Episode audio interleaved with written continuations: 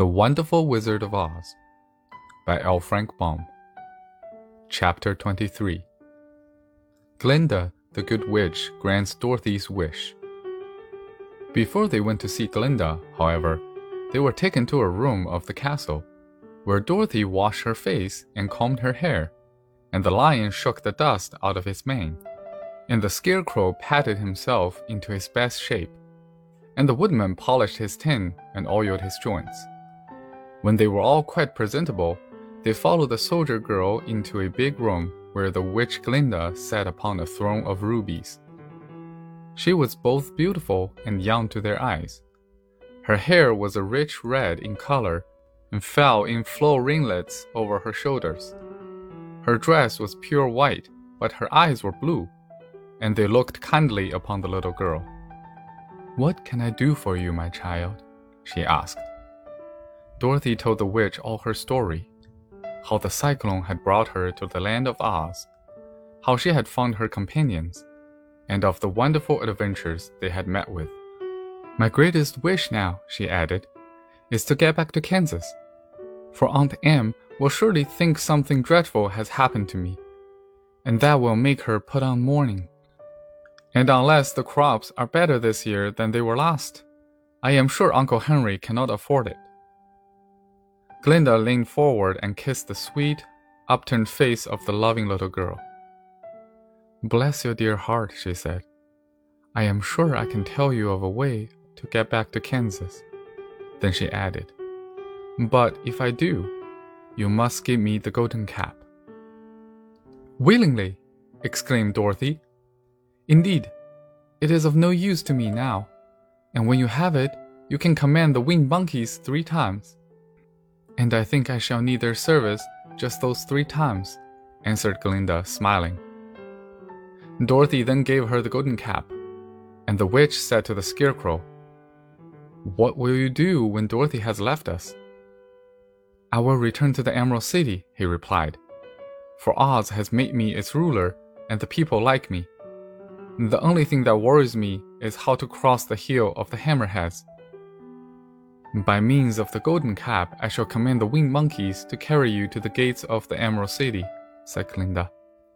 For it would be a shame to deprive the people of so wonderful a ruler. Am I really wonderful? asked the Scarecrow. You are unusual, replied Glinda. Turning to the Tin Woodman, she asked, What will become of you when Dorothy leaves this country? He leaned on his axe and thought a moment. Then he said, The Winkies were very kind to me, and wanted me to rule over them after the Wicked Witch died. I am fond of the Winkies, and if I could get back again to the country of the West, I should like nothing better than to rule over them forever.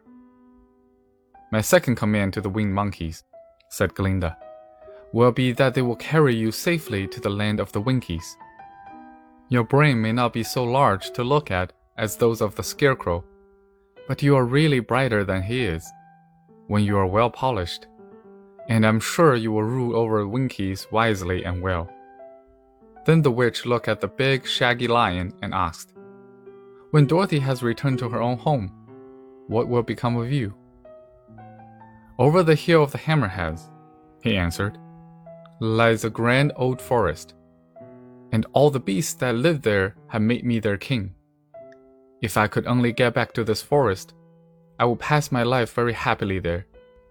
My third command to the winged monkeys, said Glinda, shall be to carry you to your forest.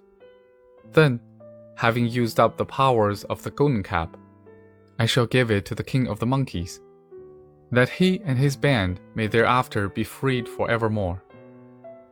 The scarecrow and the tin woodman and the lion now thanked the good witch earnestly for her kindness and Dorothy exclaimed, You are certainly as good as you're beautiful.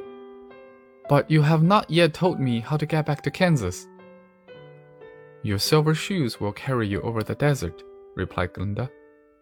If you had known their power, you could have gone back to your Aunt Em the very first day you came to this country. But then I should not have had my wonderful brains, cried the Scarecrow. I might have passed my whole life in the farmer's cornfield. And I should not have had my lovely heart, said the Tin Woodman. I might have stood and rusted in the forest till the end of the world. And I should have lived a coward forever, declared the Lion. And no beast in all the forest would have a good word to say to me. This is all true, said Dorothy, and I am glad I was of use to these good friends. But now that each of them had had what they most desired, and each is happy in having a kingdom to rule besides, I think I should like to go back to Kansas. The silver shoes, said the good witch, have wonderful powers. And one of the most curious things about them is that they can carry you to any place in the world in three steps, and each step will be made in the wink of an eye. All you have to do is to knock the heels together three times and command the shoes to carry you wherever you wish to go. If that is so, said the child joyfully, I will ask them to carry me back to Kansas at once. She threw her arms around the lion's neck and kissed him, patting his big head tenderly.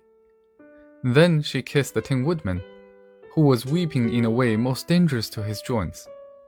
But she hugged the soft, stuffed body of the scarecrow in her arms instead of kissing his painted face, and found she was crying herself at the sorrowful parting from her loving comrades. Glinda the Good stepped down from her ruby throne to give the little girl a goodbye kiss and Dorothy thanked her for all the kindness she had shown to her friends and herself.